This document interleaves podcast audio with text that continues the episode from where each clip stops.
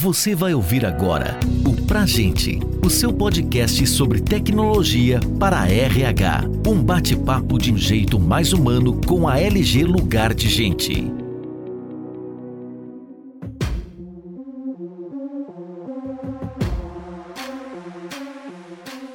Olá, está no ar mais um evento do podcast Pra Gente. Eu sou a Daniela Vasconcelos, gerente de SG e inovação da LG Lugar de Gente. Nesse episódio, vamos entender melhor quais são os impactos que recentes da lei sancionada no Brasil podem afetar a área de gestão de pessoas das empresas e também sobre a importância dos profissionais de RH estarem atentos a essas atualizações. Para me apoiar nessa missão, nós recebemos a Luciana Gouveia, sócia e head do Departamento Trabalhista da Melo Campos Advogados. Seja bem-vinda, Lu. Ah, obrigada, Dani. Eu fico feliz com o convite de vocês aí. Admiro muito o trabalho da LG. Obrigada, tenho certeza que vai ser um papo enriquecedor aí para os nossos ouvintes. O não cumprimento das leis trabalhistas pode resultar em processos legais, multas e penalidades para as empresas, bem como responsabilidade pessoal para os profissionais de RH que estão envolvidos na tomada de decisão inadequada. Qual a importância, Lu, dos gestores de RH acompanharem as atualizações na legislação trabalhista brasileira? Eu sempre digo assim, né, que o sucesso de uma empresa, né, na área de recursos humanos ela está sempre muito ligada ao gestor do departamento, né? A experiência que ele tem e a atenção que ele tem, não só com as pessoas, mas também com a lei, né? E hoje em dia, né, já desde a reforma trabalhista, e a gente viveu isso muito intensamente também na época da pandemia, uma série de atualizações na legislação, uma série de novidades constantes, né? Para quem já tem mais tempo de atuação, a gente viveu aí 10, 15 anos sem praticamente nenhuma mudança, e de 2018 para cá a coisa se tornou bem intensa, né? Então, estar atento a essas mudanças, contar né, com informes relacionados a essas alterações bons, qualificados, né, que dão esse feedback em tempo real para a empresa e boas assessorias é extremamente importante para que o gestor esteja atualizado mesmo, esteja acompanhando essas movimentações. Isso é fundamental porque isso traz ação imediata para o RH, né? Você não vai fazer essa mudança só quando aquilo estiver sendo noticiado, você vai começar as mudanças a partir do momento que aquilo já está sendo estudado, né? Porque a legislação ela tem todo aquele tempo de tramitação. Durante esse tempo, você pode acompanhar, inclusive, essas votações, essas alterações de texto, para quando a coisa for realmente votada, quando ela for sancionada, a sua empresa já estar preparada, né? E é possível fazer isso. A gente tem meios de atualização para isso. Cada dia que passa o papel aí do gestor de RH, ele vai ficando mais forte e mais decisório aí para o sucesso das companhias. Sem o conhecimento cumprimento e aplicação né, correta das leis trabalhistas garantem um bem-estar organizacional. Isso é fato. Isso engloba aspectos como igualdade salarial, condições de trabalho seguro, benefícios e as oportunidades de desenvolvimento, contribuindo para um ambiente de trabalho saudável e respeitoso, Todos nós procuramos hoje em dia empresas que nos proporcionem esse ambiente. Pensando nisso, qual é o papel do RH nesse cenário? Quais são as ações que podem ser promovidas por esses profissionais e lideranças para promover de fato esse ambiente saudável e respeitoso? Sem dúvida nenhuma. Primeiro, eu concordo 100% com a sua colocação. O profissional de hoje, né, ele não é um profissional que está preocupado só com a questão de salário ou de benefícios, ele está extremamente preocupado com qualidade de vida e isso está 100% ligado com o ambiente de trabalho, né? E, em geral, são RHs estratégicos, com gestores estratégicos, que são aqueles mais capacitados para promover ambientes de trabalho saudáveis, né? É, mais uma vez aqui retornando para a questão da pandemia, quando os RHs tiveram que se adaptar rapidamente, né, e começar a conviver mesmo em empresas que tinham 100% de trabalho presencial com essa questão do home office, é que a gente viu a diferença realmente da atuação de gestores estratégicos, né, que conseguiram entender as dificuldades dos trabalhadores fora do ambiente da empresa, nas suas casas, e com isso criar logo políticas e formas de ações inteligentes para as empresas terem ali um rendimento mantido dos seus empregados nesse período, né? E isso foi um, um, um ensinamento muito forte da pandemia também para os RHs, né? Essa capacidade de adaptação rápida, né? Esse pensamento cada vez mais estratégico para ter o que toda empresa busca, que é um funcionário que renda muito, né, que produza muito, mas que esteja inserido num ambiente capaz de gerar esse máximo de produção para ele, né? E isso, sem dúvida nenhuma, passa muito também por essa atenção, não só leis, mas as instruções do próprio Ministério do Trabalho que também mudam e estão se adaptando muito rapidamente, né, às alterações que a gente tem no dia a dia nas rotinas de trabalho. Todo esse conjunto, esse arcabouço de normas, né,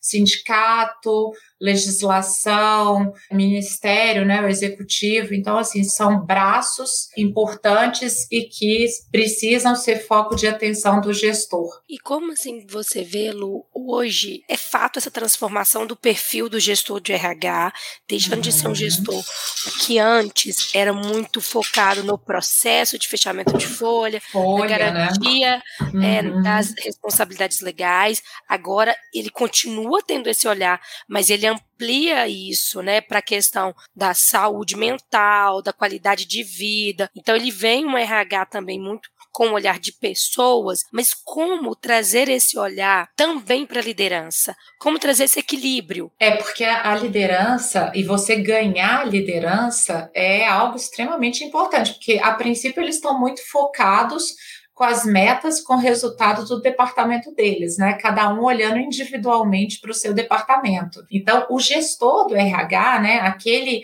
gestor estratégico, ele é a pessoa que tem que criar mecanismos de conduzir todas essas lideranças para um objetivo único, que é o geral da companhia, né? Então, assim, os líderes têm o olhar para os seus departamentos bastante focados, mas eles precisam entender a companhia como um todo e o que que precisa ser feito para que a companhia como um todo tenha os resultados esperados e isso passa demais pela conscientização que o RH estratégico traz para essas pessoas, né? Sobre todos os pontos, né? O gestor, o líder, ele precisa entender por que, que o RH cobra tanto as questões relacionadas a controle de ponto. É só porque o RH quer que a pessoa preencha, ou quais são as consequências disso para a companhia, para a empresa, se o líder não estiver atento à questão de jornada, o quanto isso impacta nos objetivos da empresa, quais as multas a empresa pode receber por causa disso, né? Quais são as consequências do líder não estar atento àquele ponto? Ou se a empresa tem uma política de premiação, o líder está preocupado ali quantos dos seus liderados vão alcançar aquele objetivo, mas como que deve ser feita essa medição? O que, que pode implicar em discriminação? Então, se o líder não tem essa consciência, né? Se o RH não consegue entregar para ele a consciência disso, ele não consegue atuar na ponta, né? E o RH também não consegue fazer. Então, são parceiros, né? O gestor de RH e as lideranças são parceiros de primeira hora e devem estar muito alinhados. Isso é, o, é fazer uma liderança estratégica, né? É uma liderança pautada nas necessidades e objetivos estratégicos da companhia como um todo e não só da minha área. E muitas vezes isso implica entender e apoiar e ser parceiro, como você disse, do RH, e não Sim. se posicionar como isso é coisa do RH, o responsabilidade Exatamente. do RH. Seguindo até nessa linha, recentemente foi sancionada a nova Lei de Igualdade Salarial entre Homens e Mulheres, número 14.611 de 2023. A nova legislação estabelece uma série de medidas e obrigações para as organizações a fim de equiparar as remunerações entre mulheres e homens. Aqui o RH deve estar atento nesse momento, Lu. Nós falamos muito até agora do papel estratégico do RH. Com essa nova lei, o que que muda, o que que ele precisa ficar mais atento para garantir e trazer a organização para um outro patamar, porque essa lei ela vai muito além de uma equidade salarial apenas. Essa lei né, na minha opinião, né, enquanto profissional aí do direito e especialista na área trabalhista, e já atuo com isso né, há mais de 25 anos, então assim, é um bom tempo, a gente já tem né, a legislação, a CLT, ela já traz essa obrigação né, de equiparação salarial entre pessoas que executam a mesma atividade, né, têm a mesma função, que produzem da mesma forma, que têm a mesma competência técnica para entregar para o empregador dela, o direito à igualdade salarial, ele já vem previsto aí há mais de 50 anos, né? A gente tem um artigo com mais de 50 anos. A gente tem uma Constituição também desde 1988 prevendo a igualdade entre homens e mulheres, né? Trazendo esse mesmo tipo de previsão. O que essa lei agora faz, né? Ela não cria nenhuma novidade em relação a esta obrigação das empresas de equiparar homens e mulheres que produzem e ocupam a mesma função, mas ela traz mecanismos ou pretende trazer mecanismos, né, que vão viabilizar uma fiscalização maior em relação a eventuais diferenças que existam nas empresas e ela traz uma penalidade maior, né? Então ela aumenta em muito a multa em caso de descumprimento dessa obrigação que é constitucional de equiparação entre homens e mulheres e ela deixa mais expostas as empresas, né? Então, a grande novidade é essa pretensão de fiscalizar mais e punir de uma forma mais severa empresas que ainda tenham alguma diferença. Então, para ficar claro, né, o artigo 461 da CLT, ele já trazia a obrigação de que pessoas que ocupem a mesma função recebam o mesmo salário desde que elas tenham o mesmo desempenho, né? Produzam a mesma quantidade com a mesma qualidade. Então, esses requisitos não mudam, essa obrigação legal continua exatamente igual. E a gente espera, porque também a gente conhece a realidade do mercado, a gente sabe, né? Existem várias pesquisas que trazem essa diferença entre homens e mulheres. A gente espera que seja realmente um mecanismo eficaz que consiga tornar cada dia mais realidade essa obrigação da lei. Assim, eu vejo que antes isso era olhado mais pelo aspecto social, né? Olha que bom aquela empresa promove isso. Eu vejo que tem mudado um pouco isso, né? Principalmente para empresas que visam chamar a atenção de investidores, uhum. além de diminuir ou evitar risco de impacto negativo à sua imagem. Uhum. Porque com as redes uhum. sociais hoje, né, o risco de ter uma imagem né, denegrida em relação ao não cumprimento, ele às vezes ele é muito mais grave do que a penalidade que o governo vai aplicar. Uhum. Porque o impacto negativo para a organização, para a marca empregadora, em muitos momentos ele é maior. Então Sim. eu espero muito. Às vezes irreparável, né? Exatamente. Então eu espero muito que a lei ela promova nas empresas, de fato, que ela seja aplicada de forma genuína que ela seja aplicada pensando na promoção do bem-estar da sua equipe, com a promoção de fato de uma diversidade, porque ela visa sim e ela traz sim um retorno financeiro de forma imediata para uma empresa, mais do que um medo de uma multa. Mas sabemos que isso impacta também na cultura organizacional. Não adianta só o gestor de RH estar atento se, de novo, a liderança é, e as equipes certeza não estejam também criando um ambiente que uhum. possa promover essa igualdade. Porque ela tem uma, uma questão que é: tem o salário inicial no recrutamento, tem uma uhum. promoção, mas como fazer para que as mulheres tenham as mesmas condições de entrega e de desenvolvimento para que possam a cada dia subir no seu plano de carreira? Então, vai um pouco além de só um olhar salarial. Sim, claro, até uma das questões que a lei traz, né? Assim, na, sendo identificada essa discrepância, que a empresa então apresente um programa que viabilize, né, promova essa capacitação das mulheres. Então, isso também é uma obrigação que a empresa passa a ter, né, de não só analisar o ambiente, mas constatada essa diferença de criar um programa, né, de ter como função social da empresa também essa promoção da capacitação das mulheres, até para que elas possam realmente alcançar aquele nível de entrega que viabilize a equiparação, né, Dani? Você, como gerente de ESG da LG, acho que você colocou muito bem, né? Isso não é, embora a emenda da lei seja de igualdade entre homens e mulheres, no bojo da lei, eles falam de não discriminação não só em relação ao sexo, né, mas a raça, etnia, origem, idade. Então, realmente é mais amplo, né, é diversidade mesmo. Eu tenho visto muitas dúvidas e preocupações, né, aí de todos envolvidos em relação a quais informações específicas podem ser exigidas em termos de divulgação para atender à legislação no que diz respeito ao salário.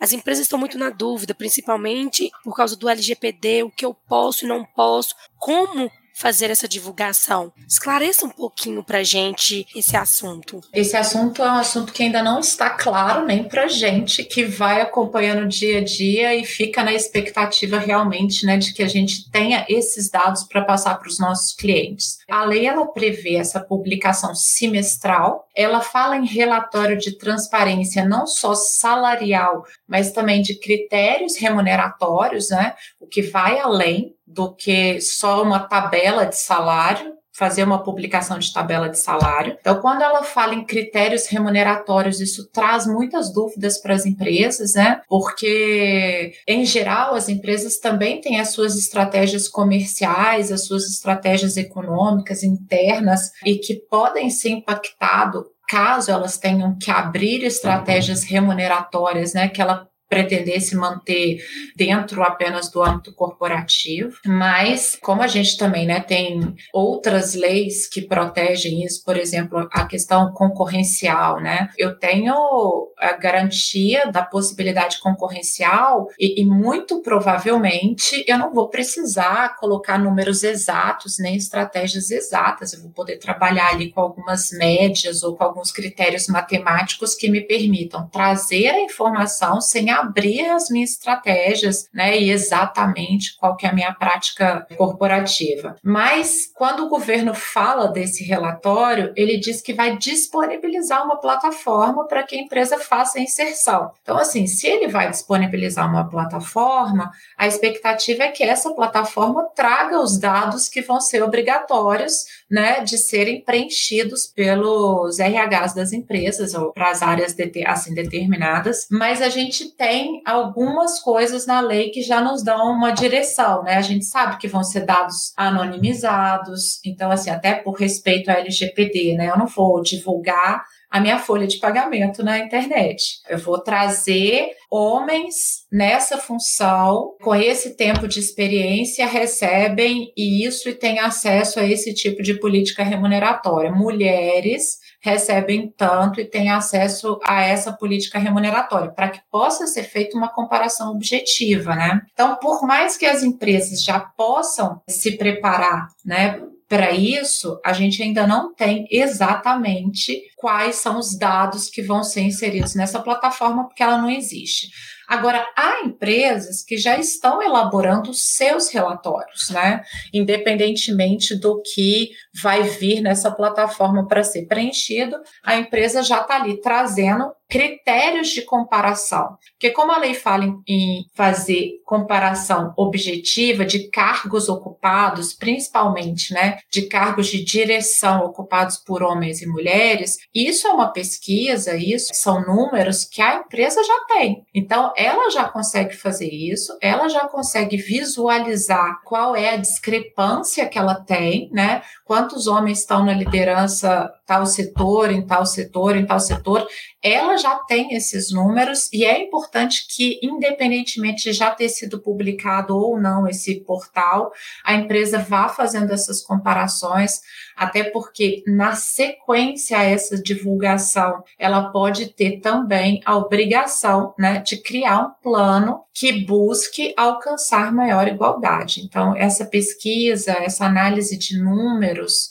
que compare realmente, né, quantidade de homens e mulheres, remuneração entre homens e mulheres, cargos de direção, quantidade de homens e mulheres ocupando, e quando a mulher ocupa aquele cargo, qual é a remuneração que ela tem? Ainda que em setores diferentes, né? Eu tenho cinco diretores homens e três mulheres, mas qual a comparação de remuneração, ainda que em diretorias diferentes. Né? Esses números a empresa já pode trazer para se programar para o seu plano de ação de promoção da igualdade. Perfeito. É, você até responder uma dúvida que eu tinha. Se você estava vendo um movimento já nas companhias para promover essa igualdade salarial, para não esperar o momento que vai ser auditado para tomar atitudes, né? A gente tem visto principalmente em função daquela previsão, existe uma previsão específica lá, um parágrafo segundo do artigo 5 da lei que ele fala, na hipótese de ser identificada desigualdade salarial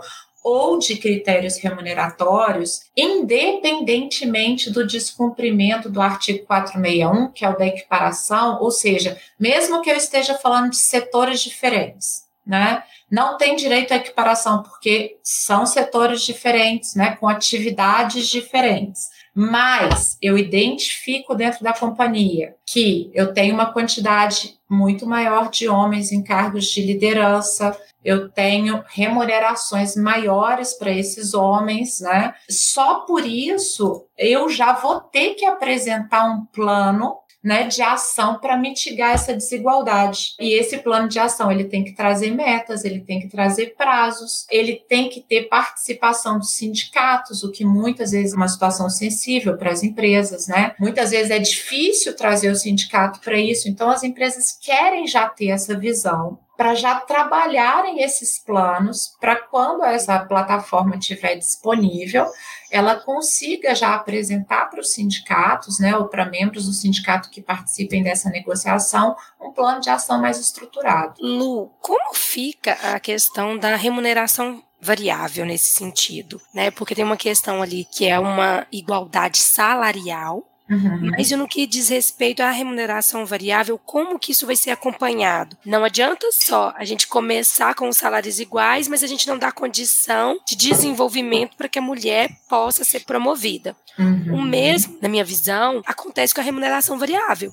Eu uhum. posso ter o salário base igual, mas eu não uhum. estou tendo as mesmas condições que os homens têm para conseguir a remuneração variável. A lei fala algo nesse sentido? Não, até porque eu acho que aí extrapola até a competência da empresa, né? Quando a lei fala, ela fala em critério remuneratório. Então, quando eu falo em critério remuneratório, o que eu quero é oportunizar para homens e mulheres critérios iguais, né? Agora, o ambiente de produção né, que viabiliza, por exemplo, você falou em remuneração variável, né? É, ele está inserido nessa questão do critério remuneratório. Então, eu dou para homens e mulheres a mesma política de remuneração variável. Eu dou acesso a eles a isso. Só, Dani, que aí a gente vai um pouco além do que o legislador pode trabalhar, que é toda uma questão cultural também, né? Então, como que homens e mulheres vão produzir igual se culturalmente a mulher ela não tem uma jornada só, ela tem duas, ela tem três, ela tem a jornada da casa, ela tem a jornada dos filhos, né? Então, o trabalho do legislador é um trabalho a mais, mas a questão da cultura, e aí você pode colocar que o papel da empresa seria realmente esse trabalho na parte de cultura, né? Mas que envolve outros aspectos também, né? O aspecto da família, o ambiente cultural em que essa mulher cresceu, né? O acesso que ela teve a oportunidades e o marido dela, ou companheiro dela também, né? Que é aquele que vai dividir com ela as funções dos filhos, da casa. Então, isso é super importante para que a mulher tenha essa mesma oportunidade de produzir. Então, Dani, assim, dentro da lei, lá no artigo 4 dela, ela fala assim: olha, como que eu vou garantir que tenha essa igualdade? Aí, além dela falar da questão do mecanismo de transparência salarial e de critérios remuneratórios, que não garante igualdade de remuneração variável, mas garante igualdade de critérios, ela também fala da questão de fomentar a capacitação, né? Então, fomento à capacitação e formação de mulheres, obviamente, ele vai ser um elemento daquele plano para as companhias que identificarem essa desigualdade. Então, a empresa identifica a desigualdade, como a lei já disse que uma das formas de alcançar isso é fomentar a capacitação e a formação de mulheres, então a gente já pode entender que a empresa passa a ter a obrigação de incluir nesse plano programas que visem essa capacitação e essa formação de mulheres para alcançar esses postos, né, esses cargos de liderança que façam com que a sua remuneração seja equiparável à do homem. A lei também, ela traz uma coisa, e aí aí sim tem que ser um motivo de preocupação das empresas também. A fiscalização, sem dúvida nenhuma, ela também vai se incrementar. E essa fiscalização, ela pode é, render aí multas bastante significativas, né? A gente tem um teto de multa aí para a empresa que não divulgar esses relatórios, que hoje está em 132 mil reais, né? Então, tem que ser uma preocupação. Essa divulgação ela tem que acontecer, né? A criação dessa análise interna da eventual desigualdade, ela também tem que acontecer para que a empresa tenha esses programas implementados, porque a própria lei, não só pela previsão da multa, mas ela traz que uma das formas de buscar isso vai ser um incremento da fiscalização. Então, assim, quando a lei não diz que vai incrementar a fiscalização, mas diz sobre multa, isso já é uma preocupação. Quando ela diz sobre a multa e sobre o incremento, deve ser uma preocupação ainda maior, né? E também a questão da promoção de programas de diversidade como um todo, não só sobre formação de mulheres, sobre capacitação de mulheres, mas sobre a existência de programas de diversidade dentro do ambiente de trabalho, que também é uma previsão da lei. Espero que a lei nos ajude a promover essa mudança cultural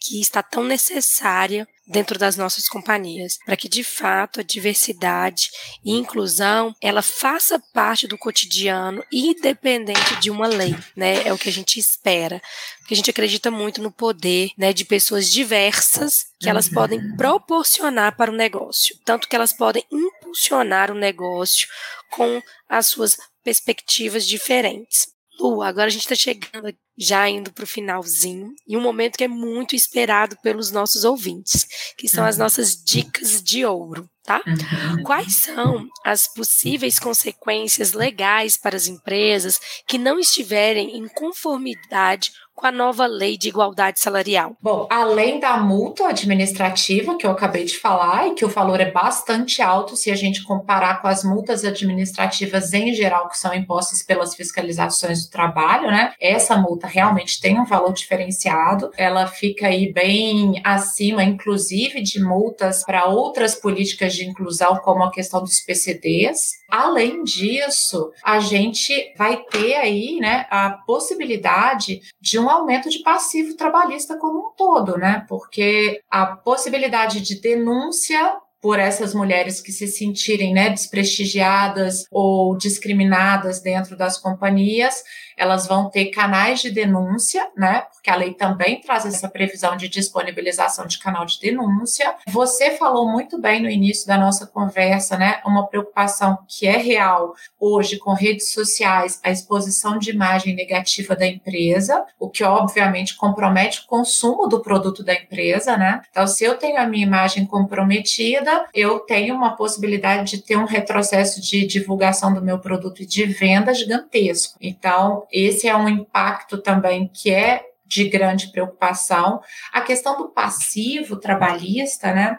As ações na Justiça do Trabalho hoje, elas são motivo de muita preocupação, mesmo para grandes empresas, né? As, as pequenas, elas E isso pode significar a saúde financeira delas. E para as grandes, né, esse aumento de passivo também é uma preocupação muito grande. Já há muitos anos as empresas têm trabalhado fortemente aí para redução de passivos. Então é mais um ponto, né? Eu posso aumentar ainda mais o meu passivo, não só pelo direito à equiparação salarial que já existia, mas pelo ofício que a justiça vai enviar ali para o Ministério do Trabalho, que vai me render mais uma multa, para o Ministério Público, que pode me render um inquérito civil, uma ação civil pública, com dano moral coletivo. Então, essa lei né, e outras leis que tratam sobre diversidade. Eu, eu, citei aqui a questão do PCD, a questão do menor aprendiz, agora a lei da igualdade da mulher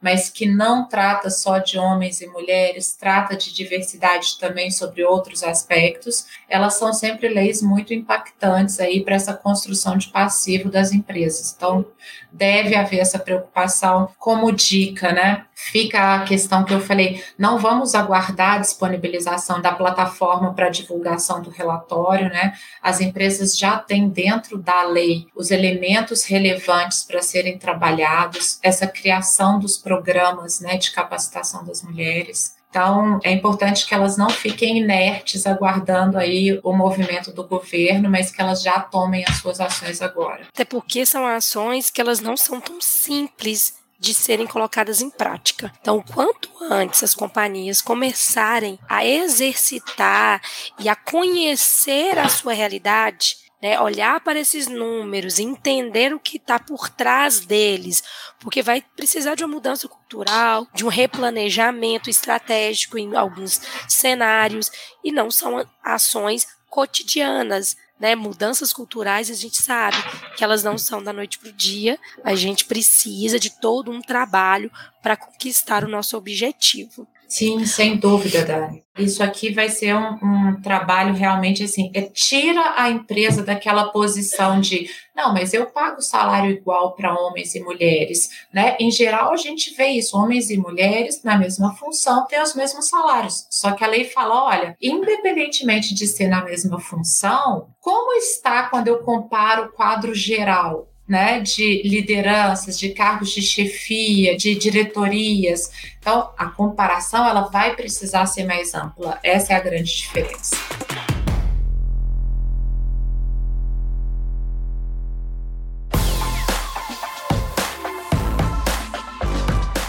Estamos chegando ao fim da nossa conversa, mas antes eu queria agradecer muito, muito, Lu, a sua participação, o seu tempo e a sua colaboração com a gente num tema tão importante e que visa aí, né, um futuro melhor dentro das companhias para as mulheres e para todos, não só para as mulheres, como nós falamos aqui Sim. na nossa conversa. Tá joia, Dani, eu que agradeço a oportunidade de estar aqui com vocês mais uma vez, viu? Muito obrigada. Aproveito para reforçar que LG Lugar de Gente tem soluções totalmente adequadas à legislação trabalhista brasileira e que otimizam o tempo do seu RH. Conheça as nossas soluções em lg.com.br/produtos. Também convido você a acompanhar os nossos canais de comunicação e se manter atualizado sobre as novidades na legislação e em tudo que envolve o universo de gestão de pessoas. Continue acompanhando o podcast pra gente e conheça também o blog Uma e nossos outros conteúdos em lg.com.br barra materiais. Até a próxima! Você ouviu o Pra Gente, o seu podcast sobre tecnologia para RH. Saiba mais sobre a LG Lugar de Gente e confira outros conteúdos como esse em lg.com.br.